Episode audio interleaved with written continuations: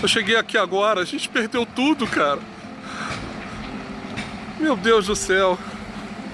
Jesus. Jesus. As seis horas de incêndio no Museu Nacional no Rio destruíram 90% de um acervo de valor inestimável. Bom dia, boa tarde e boa noite. Esse é o Atmo, o seu podcast normalmente de notícias e normalmente diário do blog Um de Tudo. Hoje eu vou fazer a gravação um pouco diferente do que eu já fiz. Primeiro, porque eu não vou comentar uma notícia. Segundo, porque eu não fiz roteiro. No dia 2 de setembro de 2018, por volta de umas sete e meia da noite, eu estava no meu barraco, tranquilo, vendo um filme. Parecia que era um dia como qualquer outro. Eu peguei meu celular, acessei a internet e desabei de chorar. Eu não sabia exatamente por que eu estava chorando. Eu não sabia o quanto a perda do, do que a gente estava perdendo naquele dia era tão marcante para mim. Eu nunca fui ao Museu Nacional. No ano em que ele queimou, eu estava programando com alguns amigos de viajar até o Rio de Janeiro para finalmente conhecer o museu. Em Belo Horizonte, na região metropolitana da cidade, que é onde eu vivo, eu sempre tive o hábito de frequentar museus, mas não nunca refleti sobre isso. Nunca pensei em como frequentar esses espaços me fazia pensar e como significava para minha vida como escritor e como como artista. O Museu Nacional tinha 20 milhões de itens e a maior parte deles não existe mais. No Museu Nacional estava guardado o mais antigo fóssil humano já encontrado no Brasil, a Luzia. Havia uma coleção egípcia, um acervo gigantesco de paleontologia e um grande acervo de linguística. Hoje, três anos depois, o museu ainda não conseguiu verba suficiente para reconstrução. E quando eu falo de reconstrução, eu falo do prédio. Porque o que havia dentro dele, nunca mais.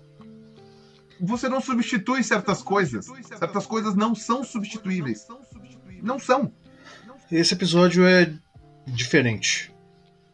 Muito diferente eu separei algumas alguns cortes para colocar e alguns deles eu acabei falando porque porque sim. Eu separei um corte do Peninha até. E eu sei que se porventura algum historiador ouvir esse podcast, vai torcer o nariz mas ele resgatou uma expressão literária que, a despeito do reconhecimento e do problema que ele tenha com historiadores, eu acho que foi a mais precisa que eu ouvi. Estamos no lugar adequado para os povos sem histórias, ardendo nas chamas do inferno. E lá ficaremos pela, pela eternidade, eternidade, e mais, e mais um, dia. dia. Sem a história do Museu Nacional, a gente continua vivendo. Nesses três anos, a, a vida seguiu e, sejamos honestos, seguiu cada vez pior.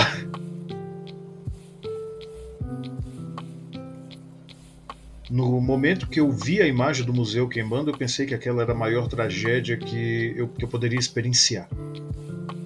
Veio a eleição de 2018, veio tudo que ela trouxe no ano de 2019, as queimadas na Amazônia, as queimadas no Pantanal, o desmonte da cultura, da saúde, da educação, a expansão do agronegócio e a profusão de veneno na nossa comida.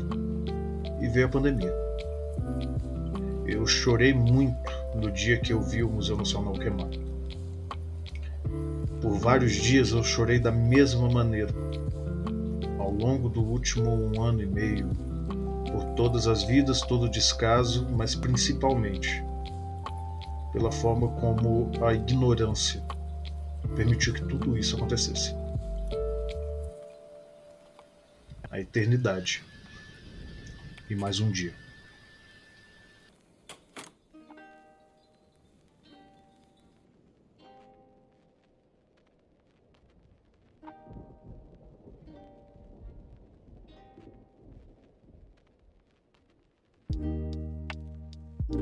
Se você gostou desse trabalho, considere apoiar através do Pix, assis.umdetudo.gmail.com E se você tem uma sugestão de temas, notícias ou qualquer assunto que queira ser comentado, basta enviar uma mensagem no direct do meu Instagram, assis_foto. O episódio de hoje usou trechos de Jornal Nacional, dos canais dos divulgadores científicos Colecionadores de Ossos e o canal do Pirula, e também do canal Buenas Ideias. Compartilhe este podcast com seus amigos, relembrem esse momento e não se esqueçam, leiam de tudo.